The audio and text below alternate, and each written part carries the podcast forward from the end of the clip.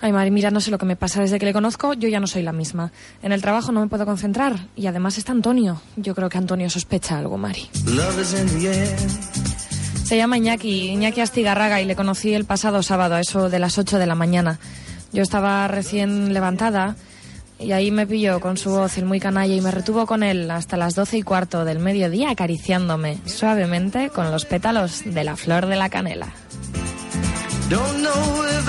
Ay, es que me dice cada cosa, Mari. Te necesito para que cada mañana de sábado, juntos, hagamos que florezca la flor de la canela. Hasta entonces. Me da una rabia que esto se acabe, Mari. Lo siento, se me parte el corazón, pero es inevitable. Quedáis todos despedidos.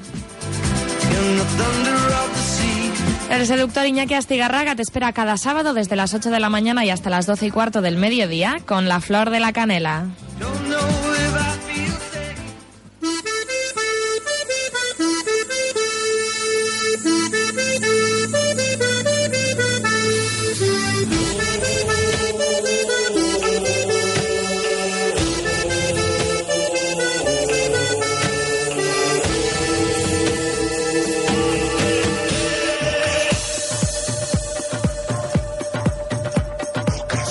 Iba corriendo Alberto, que le ha retenido una oyente que se quería federar, y el hombre corriendo a la federación. Atenderos a todos en el 944-41-1063. Y yo llamando a la puerta del estanco para que me abra un hombre al que le gusta desmontar mitos. Y me había prometido que hoy en exclusiva mu- mundial me iba a desmontar varios mitos. Egunon, ¿qué hay, compañero? Por cierto, ayer tomando algo, sí, se me acercó un señor y, Sí. y me saludó y me dijo, ¿qué? Mañana la, la 1013. Y después me dijo que fue el quien te rectificó una noticia que dice. ah, no me consta ahora mismo quién, pero vamos, si Pues un señor que te llamó y te dijo, pues yo creo que esta eh, información y... Ya, ya, pues no caigo porque llama bastante gente y, no, no, no te, seguramente sería hace dos semanas, quiero recordar, pero no sé exactamente de qué es, tampoco Bueno, mayor para que veas que la gente te presta atención Correcto, y te controla. Pasa la vida, Sí. en Hugo Miravalle pasa el calendario, siguen las exposiciones, siguen las charlas Sí. y lo dicho, hoy hay que hablar de un hombre llamado Alberto Palacio, sí, de su vida y de su obra. Dices tú que desconocida y que necesitas por lo menos dos programas. yo creo que más, yo creo Ah, que bueno. más, estaba haciendo un cálculo, esta va a ser la primera entrega, vamos a, de momento vamos a dedicar el espacio de hoy y el del sábado que viene, pero no acabaremos, sin duda, porque hay mucho que hablar. En principio, hoy voy a contaros eh, aspectos biográficos curiosos de Alberto Palacio Elizagüe, eh, yo creo que muy poquito conocidos, en casos concretos y desconocidos totalmente. Repasaré esa vida curiosa de este personaje mm, que nace en Iparralde y que se asienta en las arenas, que es un referente mundial, pero que parece ser que es- no hace votos verdaderamente para serlo. Iremos desgranando esta historia que he querido crear para los oyentes de La Flor de la Canela, eh, pero cuidado, que seguramente, igual no hoy, pero sí el sábado que viene y la siguiente entrega, que igual será primeros de enero, ya veremos, eh, algunos se llevarán una sorpresa extraña, ¿no? Igual rompemos un poco el ¿Por mito. qué? ¿Por qué? ¿Por Bueno, no, vamos a dejarlo en el aire. O sea, igual doy alguna pista a lo largo del- de lo que estoy hablando, ¿no? Pero vamos a dejarlo ahí con interés, ¿eh? Para que la gente nos siga pinchando en la flor. Vale, vale, vale, vale, vale. Eh, este es el. Al final del todo, que seguramente será el tercer programa, que no serán en- concatenados, como digo, pero bueno, lo iremos anunciando. Hablaré del puente Vizcaya. Eh, pero. Eso habrá que esperar, ¿no? Porque el puente tiene un programa propio, ya hemos hablado muchas veces del puente. Quiero recordar eh, a los oyentes que yo en el año 2002 tuve la suerte de trabajar eh, por año y medio en el puente Vizcaya, ¿eh? y de esa manera me, me documenté estudiando de arriba abajo todo el archivo histórico, que en parte me lo mandaron, fíjate qué trabajo me encargaron, vamos, iba más contento que mi niña la Castola eh, a trabajar, ¿no? Una cosa verdaderamente de, de ilusión, ¿no? El poder estar eh, estudiando, leyendo, haciendo apuntes y sacando información, vamos a decir reservada en parte, ¿no? Porque son archivos privados, ¿no? Los que atesora el puente. Eh, me acuerdo, como anécdota Iñaki, que yo en ese momento histórico, hace ya pues 13 años, cambié mucho de trabajo. Eh, muchos son hasta 12 trabajos diferentes. Sí, y cuando un amigo llevaba tiempo sin verme, me preguntaba, ¿qué dónde estás trabajando ahora? Porque daba por hecho que había cambiado de trabajo, ¿no? Yo le decía, en todo serio, en un puente. Joder, y me miraba y decía, vamos a, ¿cómo vas a trabajar tú en un puente? Y hombre, claro, yo trabajo en un puente con una nómina de 39 trabajadores. Ya te digo, eh, hay gente que vive debajo del puente, tú vivías gracias al puente. Claro, pero como yo, otros 38 colegas eh, que trabajábamos en una nómina de casi 40, el puente Vizcaya es el único puente que da un servicio público en el mundo 24 horas al día 365 días al año. No hay noche viejas, ¿eh? no hay eh, eh, días festivos, ¿no? Ahí se trabaja siempre, entonces, lógicamente por turnos. Y que es un monumento artístico arquitectónico que funciona, porque hay muchos que no funcionan ya. No, no, no, ninguno, ninguno, es el único que funciona. Ya hay algunos que se ponen en marcha turísticamente, uno en Argentina y tal, pero vamos, como elemento para hacer una foto, sin más, ¿no? esto es un servicio público, el que... Llevas ocho minutos hablando de esto. Para lo que... No, no, no, que vaya... Y todavía no te has metido en tu... ¿No te has metido en harina?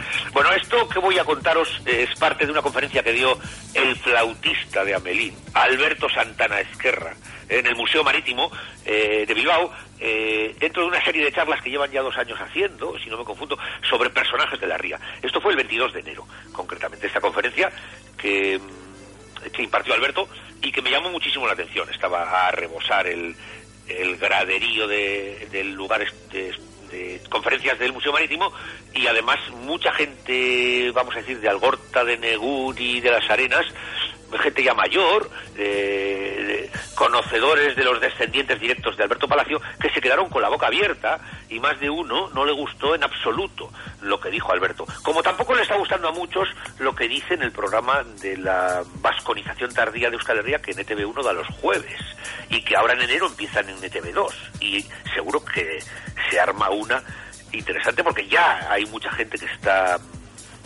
dudando, vamos a decirlo suavemente, de algunos aspectos, como por ejemplo que en el siglo VI nos hablaba euskera en Vizcaya, ¿no?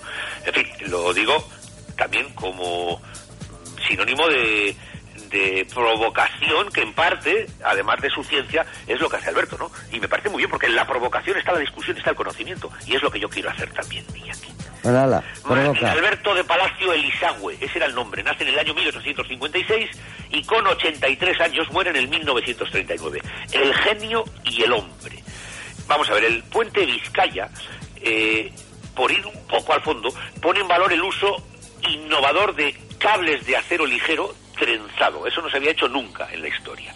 Eh, por cierto, se dice puente Vizcaya, sin preposición, sin el D, y no puente colgante, ni puente de Portugalete, como dice el 93,5% de la gente. Es puente Vizcaya.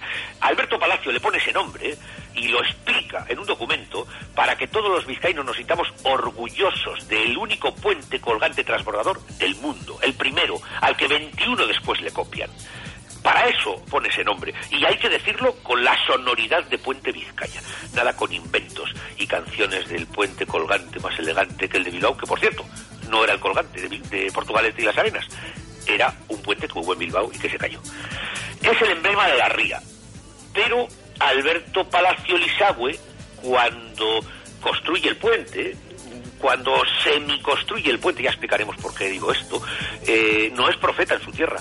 Actualmente sí lo es, es muy grande, Alberto Palacio, o sea, el nombre, ¿no? Pero entonces no, era defenestrado, no creía nadie en él, tampoco tenía obras importantes que presentar a la sociedad y era como una especie de iluminado, así lo tenían. De hecho, nadie le da un duro y tiene que recurrir a un primo de Gordesola que está en México y hablaremos de él, interesante, para que le dé un millón y medio de pesetas que luego le tiene que dar otro tanto porque entonces pasa como ahora, que las obras grandes, a mitad de proyectos, se multiplican justo en el doble en el, presupuesto inicial. me lo vas a decir a mí que estoy poniendo la cocina de casa. Vamos, no quería yo hacer un comentario prosaico, pero es que me lo has dejado a huevo. Muy bueno. El puente Vizcaya es el referente mundial de la industrialización del País Vasco. Y a su vez eh, es interesantísima seguir la vida de Alberto porque deja pistas falsas, deja secretos guardados que todavía no hemos podido descifrar en su integridad. Es curiosísimo, es como una especie de... Eh, ¿cómo decir?, de gabinete de prensa escondido que deja unas noticias sin acabar de, de, citarlas y tenemos que componer el puzzle ahora. Es muy interesante. Esto hasta hace poquito no se sabía, ¿no? Por ejemplo, eh, el nacimiento en, tampoco se ha acreditado hasta hace no mucho que nació en Sara, en Iparralde, en Lapurdi. Eh, en Portugalete está enterrado en un panteón, ¿eh? Eh, pero la fecha de su nacimiento no coincide. Son cinco días de diferencia hacia la, eh, el, día concreto. Esta ya de por sí es una historia que llama la atención, ¿no? Hay muy pocos casos de estos y no es una confusión. Es algo que se ha querido hacer así. Bueno, se ocultan muchos datos de la, de la obra y de la vida, sobre todo de la vida de Alberto Palacio. ¿Por qué? Pues no lo sabemos. Podemos entender alguna cosilla, ¿no? Pero es como un enigma, ¿no?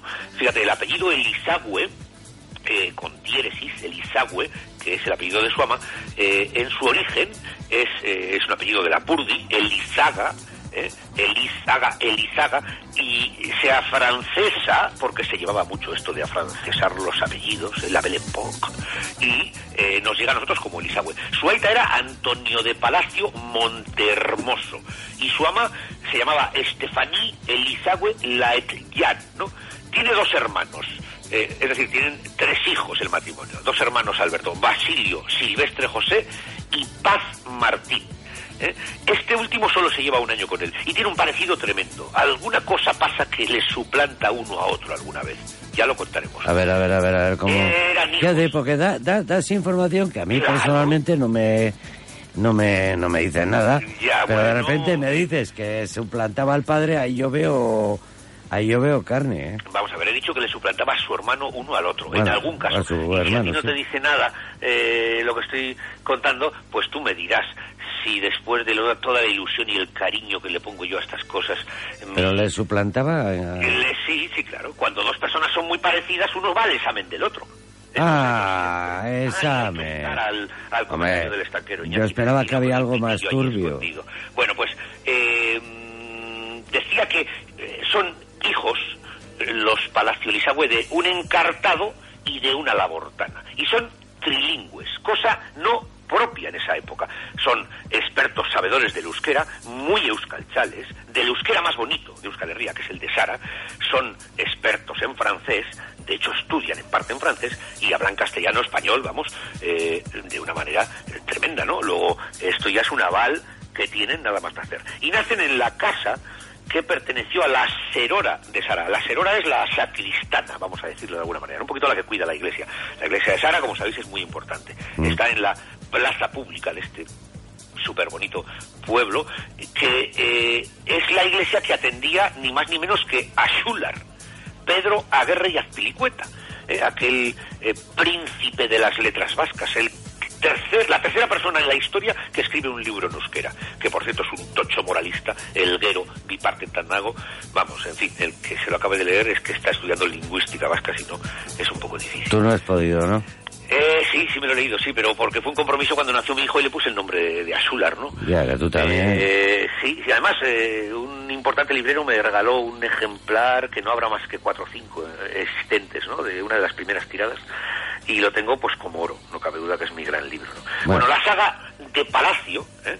Eh, procede de la zona sur de Gordejuela, ¿eh? al pie del convento, en un meandro que hace allí al río, que lo conocerás tú Iñaki, en la zona mejor para tener una huerta muy fértil, allá en Gordesola.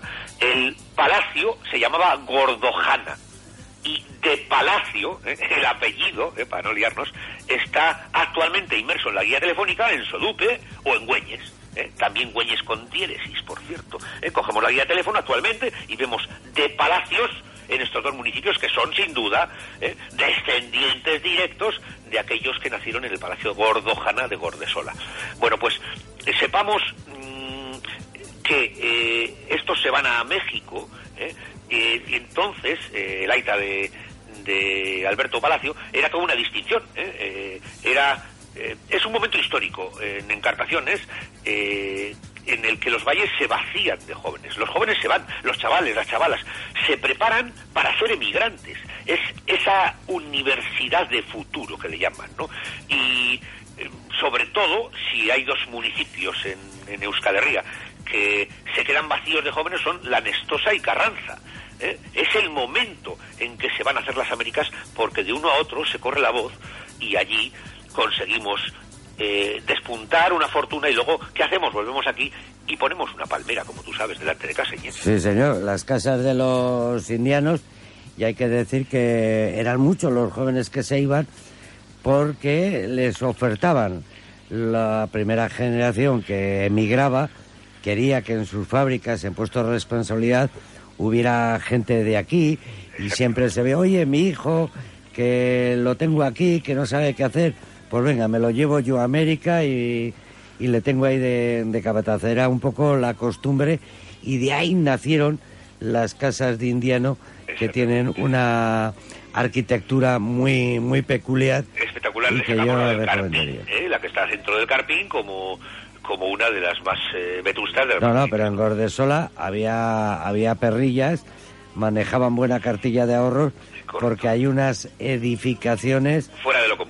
Que decir que eh, es, es discutible el estilo que llaman, denominan indiano, pero desde luego ahí se dejaban eh, la pasta y cuidaban muy bien los jardines. Exacto, se dejaban ver. Se nos ha ido el tiempo, compañero. Pero déjame dos minutillos más, hombre. Pero dos, pero Bueno, dos. Mira, el tío de Alberto, el hermano de, de Antonio de Suaita, Martín, se llamaba Martín Lizagüe, eh, co- coinciden en, en México entre el año 1838 y 1849. Eh, este hombre, Martín, es comerciante y él mismo se apoda el bastanés, pero no es de Bastán, es una distinción. ¿eh? Él, eh, él dice que no es francés, aunque sí lo es, y están cerca de Potosí, en el poblado minero de Camargo de Corona, en el estado de Jalisco. El Aita y el tío de Alberto se hacen socios y explotan minas. Desde el siglo XVI se están explotando esas minas. Bueno, pues ellos dejan huella en su gestión y dan el pelotazo y se forran. Tras no muchos años de trabajo, ¿eh? se forran, se montan en el dólar. Hay que tener en cuenta que es el que es un momento y un lugar muy difícil ahí en México, porque hay muchísimos bandoleros y hay muchos bandidos que van tras las pistas de la plata, pero saben marcharse en el momento adecuado con mucho dinero y con un cierto nombre incluso, ¿no? Y eh, seguramente de esas noches de nostalgia, uno a otro, aquí es cuando llega el amor, y aquí acabo, le pregunta por su familia, y Antonio le habla de su hermana, que se llamaba Estefaní, ¿no? Y al de poco se casan, no se conocían. ¿eh? Son, mm, como decía Alberto, eh, en esa cita que me por apu- apuntar, son noches de luna llena del desierto de Jalisco y eh, eh, la luna y el- la distancia les enamora sin conocerse. No, no, si te vas a arrancar por un corrido, ya verás, con esas frases. Eh, Solo ponerle unas guitarras, unos guitarrones y hacemos un corrido muy mexicano con lo que acabas de decir, esas noches de, de Jalisco. Iñaki, la próxima semana hablando de un hombre que hizo una obra, un hombre polémico y, y, y yo, vamos, estaba escuchando cuando hablabas de, del dinero que había hecho y yo veía ahí mucha explotación porque, en fin, ese- esos terrenos eran esquilmados por, por, por los que venían de, de Europa. Ya veo que tienes el cencerro en la mano, mejor dicho, ya lo oigo. No, lo he colgado, lo he colgado. Ah, lo pues he colgado eso. en su sitio que está a la vista en el estanco cuando entra la gente, claro. Vale, El vale, cerro vale. de Iñaki, claro. Hablando de, de colgar, te colgamos. Muy bien. Un abrazo, hasta la próxima semana, Iñaki. Que Dios te bendiga, quedas despedido. Es que ricasco. Augur.